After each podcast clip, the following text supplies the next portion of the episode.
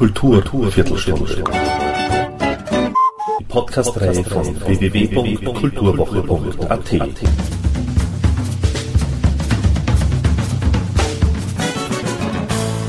Präsentiert von Manfred Horak. Good Vibes und jede Menge frische Jazz-Sounds dominieren das Album Minnesota Tag von Pianistin und Komponistin Julia Siel. Mit Herwig Radischnik Saxophone Flöte, Uli Langthaler Kontrabass und Clemens Marktl Schlagzeug stehen der Pianistin drei Spitzenjazzer zur Seite, die, im Verbund mit Siedl, ein homogenes Spiel aufziehen, dass es nur so eine Freude ist. Jo, und zu erzählen hat Julia Siedl auch einiges. Somit gleich mal Ton ab. Wenn man sich so mit Improvisation und so beschäftigt, ich meine, da geht es eigentlich auch beim Üben darum, dass man eigentlich so, okay, dann, dann schaue ich jetzt zum Beispiel, nehme ich mir irgendein Solo von irgendjemandem, vom Herbie Hancock oder von jetzt irgendeinem großen Pianisten und schaue, was machen, was macht er da und spiele ein bisschen mit und dann, und dann versuche ich das irgendwie so ein bisschen zu analysieren und, und auch so zu verstehen, was passiert. Und dann, wenn man so versucht, halt selbst mit dem herumzuspielen, dann äh, passiert das automatisch eigentlich, dass man sagt, was kann ich eigentlich daraus machen? Ne? Es gibt halt eine Idee die andere und das, das ist halt irgendwie so auch in der Musik, worauf das, wie, wie das Ganze halt aufbaut ne? oder wie das Ganze aufgebaut ist. Irgendwie auch so dieser, dieser Prozess des Übens, ne, das ist schon irgendwie damit verbunden. Ne. Nur für mich ist es zum Beispiel schon jetzt ein Unterschied, wenn man sagt, man macht jetzt wirklich eine Komposition, quasi, wo, wo alle Instrumente quasi irgendwie eine bestimmte Aufgabe haben oder wo verschiedene Stimmen halt sind und so, dann, ja, da muss, das, da muss man es halt das wirklich so, das wird dann halt fixiert, ne? Und das ist halt irgendwie schon was anderes irgendwie. Weil man quasi sich überlegen muss, wie will ich es jetzt wirklich, ne? Und das ist nicht so wie beim Improvisieren, okay, ist jetzt eh wieder vorbei, habe ich halt, ja, ist jetzt diesmal halt so funktioniert oder so, sondern da hat man halt die Möglichkeit, das wirklich so sich zu überlegen und muss man sich halt auch für eine Möglichkeit dann entscheiden. Ja, insofern ist es auch, kann man auch sehr viel herumdüfteln, was ich irgendwie auch schon gemacht habe bei einigen von den Stücken.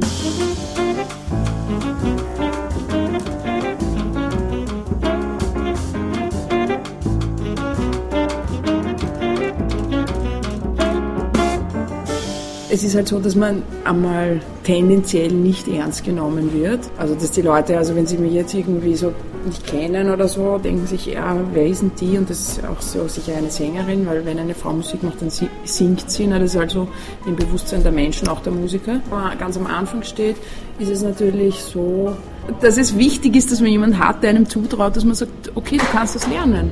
Und nicht so, naja, was will denn das Mädel überhaupt? Ne? Einfach so nicht ernst genommen werden, überhaupt in, in diesem Versuch, das zu machen. Und dann noch dazu, das, was dazu kommt, ist, dass halt eigentlich so im Jazz die Instrumentalisten sind eigentlich lauter, sind halt hauptsächlich männlich, ne?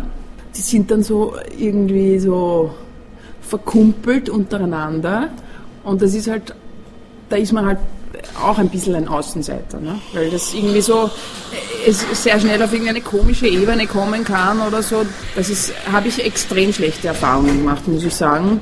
Und ich war schon extrem frustriert und habe mir gedacht, dass die ganzen Musiker, die sind einfach alle irgendwie, ja, ich weiß nicht, ich kann jetzt nicht so abfällig reden, ne, aber also ich habe extrem schlechte Erfahrungen gemacht mit den männlichen Kollegen, auch mit den Gleichaltrigen, jetzt in Bezug aufs Musikmachen, natürlich rede ich nur. Also quasi so auch, dass die Gleichaltrigen irrsinnige Machos sind und, und sich irrsinnig wichtig nehmen und dass die Männer sowieso eigentlich prinzipiell weniger Probleme mit ihrem Selbstvertrauen und mit ihrem Ego haben als Frauen. Also was ich so beobachten kann. Ne? Warum glaubst du, ist das so? Wir sind ja doch schon im 21. Jahrhundert. Ja schon, aber das ist trotzdem noch halt übrig. Es ist eh schon besser geworden. Ne? Ich meine, früher wären viele Sachen überhaupt nicht möglich gewesen für Frauen. Ne? Es ist eh schon besser. Aber es ist trotzdem noch so, dass die Frauen eher so bescheiden sein sollen und überfroh sein, wenn sie irgendwas machen können und so. Und, und ja. Und das ist halt in dem Bereich, wenn man sagt, man macht Musik und macht irgendwas Kreatives, ist es doch irgendwie ein sehr persönlicher Ausdruck. Ich meine, das muss man sich erst einmal auch trauen. Ne? Und das war für mich ein, irgendwie ein großes Problem. Und ich habe das auch so gesehen bei männlichen Kollegen, einfach, das ist nicht einmal ein Thema, das sich trauen oder so. Die haben einfach dieses Selbstverständnis, ja sicher mache ich das. Ne? Und, und ich meine, das war auch schon beim Studium so. Und irgendwie, da war jetzt, jetzt qualitativ, würde ich jetzt da sagen, vielleicht gar nicht so ein Unterschied. Ne? Aber die einen, die sagen halt, ja sicher, sicher bin ich Jazzmusiker und ich habe das eigentlich extrem lang überhaupt nicht so sehen können, weil ich mir dachte, das ist sowieso eine Unmöglichkeit und so und das kann ich nicht und so auch schon, wie ich so fertig studiert habe und alles. Ne? Und eigentlich noch lange einen anderen Job gemacht habe. Ne? Deswegen auch. Und das war sehr schwer für mich. Ne?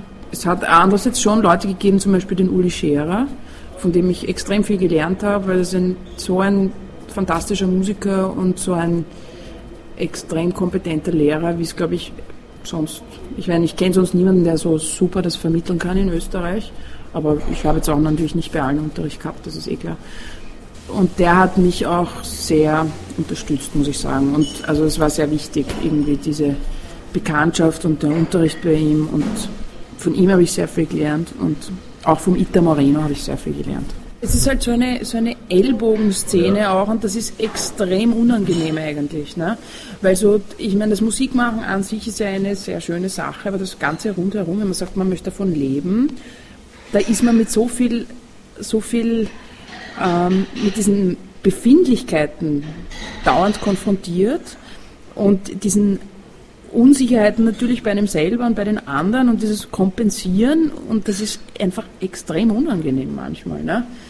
Weil das Ganze irgendwie so eine winzige Szene ist, die eigentlich niemanden interessiert. Oder man muss schon sagen, eine Nischenszene. Jetzt, wenn man sagt, jetzt, wenn man das jetzt irgendwie großflächiger betrachtet, ne, es ist einfach nicht sehr relevant, jetzt im Gesamtbild gesehen, dann reißen sich alle halt um diesen kleinen Kuchen und, und das kann dann auch sehr komische Auswirkungen haben, die einfach extrem unangenehm sind also es muss man sich auch dagegen abschirmen, dass man sagt, man lässt sich das nicht kaputt machen, warum man es eigentlich macht. Das Schöne daran. Das ist extrem wichtig, das muss man total beschützen, weil so viel irgendwie komische Sachen auch herumgeredet werden und uns eigentlich sehr unangenehm ist manchmal. Aber es gibt auch wiederum Leute, die einfach einen super Zugang haben zur ganzen Sache und irgendwie eine gute Energie und mit denen es extrem angenehm ist zum Arbeiten. Und ich, glücklicherweise habe ich eben in den letzten ein, ein, zwei Jahren viele solche Leute kennengelernt und spiele jetzt viel mehr mit, also mit, mit sehr guten Musikern auch, die irgendwie so menschlich super drauf sind. Und das freut mich sehr. Also muss man auch dazu sagen, dass es das auch gibt. Zum Glück.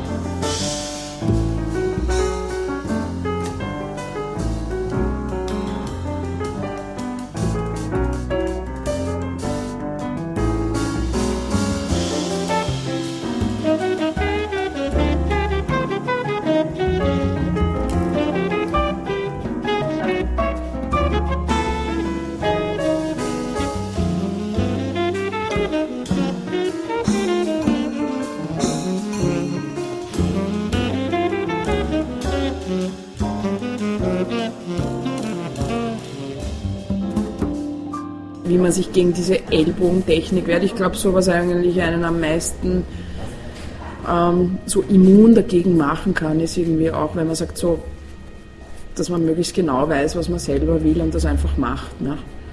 Und sich nicht so beeinflussen lässt. Also so natürlich schon beeinflussen lässt, aber von, von den Leuten, von denen man sich aussucht, dass sie einen beeinflussen sollen. Also quasi positiv beeinflussen lässt und nicht so in diesen Sog mitziehen. Ne? Also das hat so zu sein und das hat so zu sein, weil ich meine, gibt es einfach so viele Meinungen und so viel, so viele Wahrheiten, dass man irgendwie, das ist eigentlich so eine, eine große Aufgabe auch in dem Ganzen, dass man irgendwie das für sich selber herausfindet. Und das ist natürlich auch für sich selber nicht, nicht ein, quasi eine einzementierte Konstante, sondern das verändert sich ja auch laufend ne, mit, der mit der eigenen Entwicklung und mit, mit den Einflüssen, denen man halt ausgesetzt ist. Und dass man halt immer, also quasi das im Auge behält, auch was ist jetzt mir wichtig und was, was eigentlich, was will ich in der Musik hören? Ich meine, was spricht mich an? Und dass man einfach auch dann das sucht, irgendwie, irgendwie die, beim Üben oder beim Komponieren irgendwie, wie man so eine Musik machen kann. Ne? Also die man einfach machen will. Ne? Aber dazu muss man erst einmal wissen, was man eigentlich dann will, ne? was ja auch nicht so leicht ist. Ne? Das ist halt ein Prozess. Es kommt dann, und dann entsteht das so, jetzt habe ich das Stück komponiert, jetzt habe ich das Stück komponiert und dann denkt man sich, okay, die sind eigentlich, das gefällt mir irgendwie. Und wenn dann die CD fertig ist, dann ist man eigentlich eh schon wieder woanders im Kopf. Ne? Das ist halt so. Ne?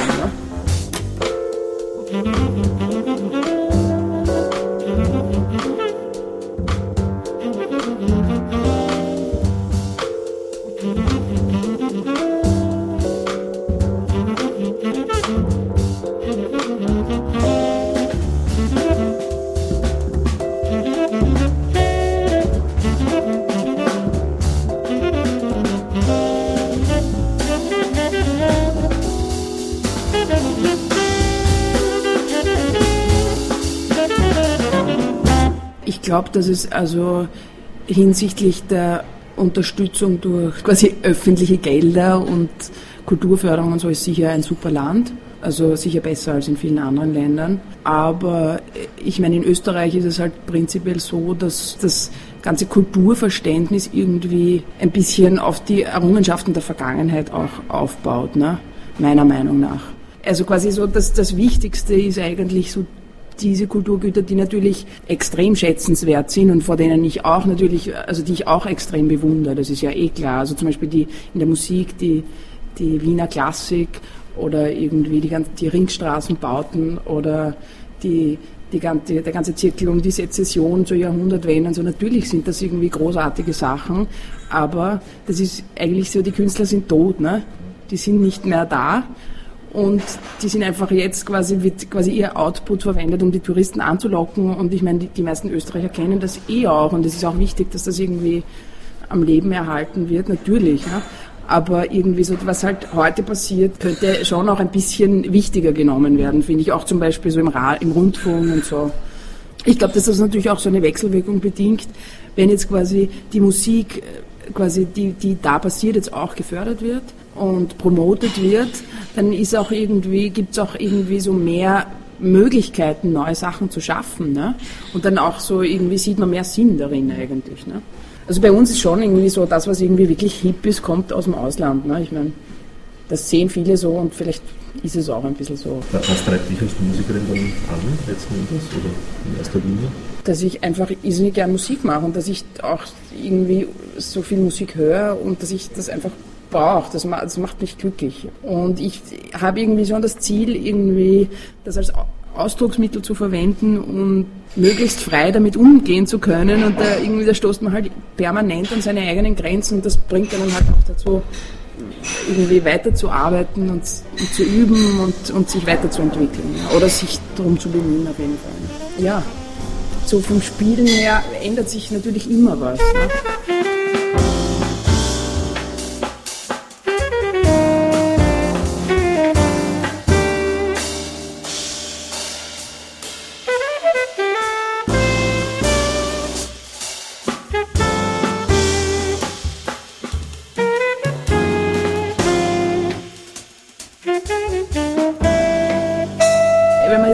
Gesellschaftspolitisch eine Message mit Musik rüberbringen will, braucht man auch irgendwie Gesang und einen Text, ne? oder? Oder man sagt zum Beispiel, was eine andere Option ist, dass man sagt zum Beispiel so, man macht so quasi interkulturelle Projekte oder multikulturelle Projekte und so, das ist natürlich auch eine gesellschaftspolitische Aussage und das finde ich super. Ne? Aber das ist jetzt irgendwie, das jetzt mit, mit, dem, quasi mit dem Bestreben einer politischen Aussage Musik zu machen, finde ich irgendwie den verkehrten Weg. Ne? Sondern ich finde es besser, wenn man sagt, man hat irgendwie eine, eine, eine, eine starke musikalische, musikalische Message und kann die vielleicht dann für irgendeinen positiven Zweck nutzen auch. Ne? Also würde ich es eher von dieser Richtung her sehen. Ne? Also jetzt für mich nicht so vorrangig, natürlich mache ich mir über viele Themen Gedanken. Aber ob das jetzt so direkt so eins zu eins, ich weiß nicht, so, also so Gesellschaftspolitik ist halt auch eher, ich meine, so Musik ist für mich was halt was extrem Persönliches. Ne? Und als jetzt nicht nur meine eigene Musik, sondern überhaupt Musik, zum Beispiel was einen anspricht und was einen nicht anspricht. Das sind so, so feine Nuancen. Ich meine, warum steht der eine auf das und der andere auf das und eigentlich ist es vielleicht gar nicht so viel Unterschied. Ne? Ich meine, das ist so, das ist einfach ein Widerspiegeln der Persönlichkeit, ne? finde ich, so die Musik, die man macht und auch das, was einem gefällt. Ne? Es spiegelt extrem die Persönlichkeit wider. Darum ist es was extrem Subjektives und Politik ist nichts Subjektives, sondern ist was Gesellschaftliches eben, wo man sagt so, einen gemeinsamen Nenner zu finden für alle. Ne? Musik ist eben genau das Gegenteil. Ne? Ja, Nämlich sowas. Allerdings die Rolling Stones im Stadion spielen, kann man auch ziemlich viel. Natürlich, das ist, das ist schon klar, das stimmt. Ja, das stimmt. Ne? Aber eher deshalb, wenn man sagt, weil so viele Leute einfach so persönlich angesprochen sind. Ne? Eher seltener ist es, weil die Leute, dass die Leute zu einem Konzert gehen, weil sie sagen, sie unterstützen eine politische Richtung oder eine politische Idee. Das gibt es vielleicht auch, aber das ist eigentlich eher seltener. Sondern die Leute gehen immer hin, weil sie sich subjektiv angesprochen fühlen, weil sie sagen wollen. Ja, beim weiß man es nicht. Das weiß man nicht, ne? Das stimmt, ne? Es gibt Grenzfälle, ja.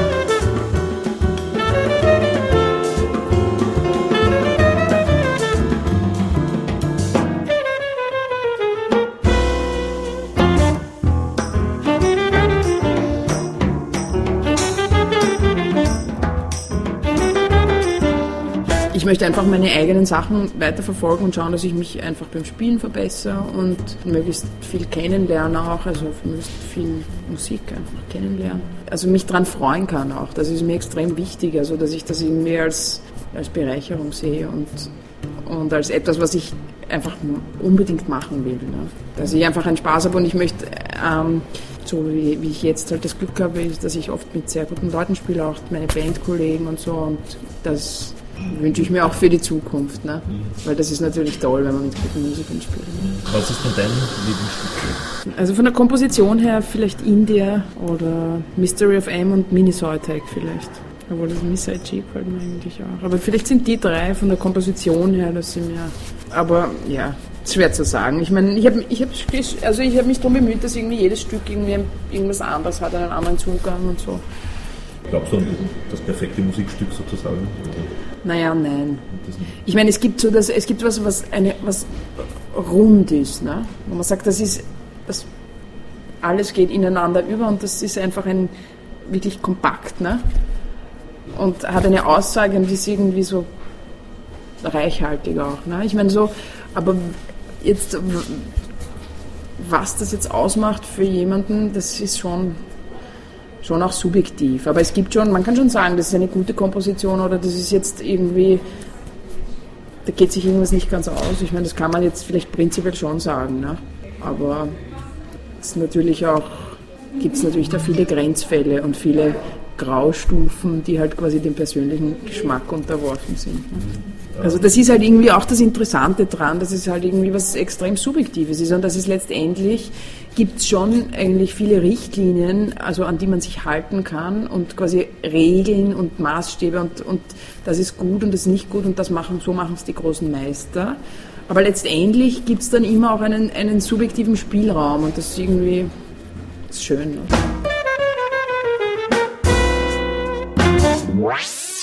Somit sind wir auch schon wieder am Ende der Kulturviertelstunde angelangt.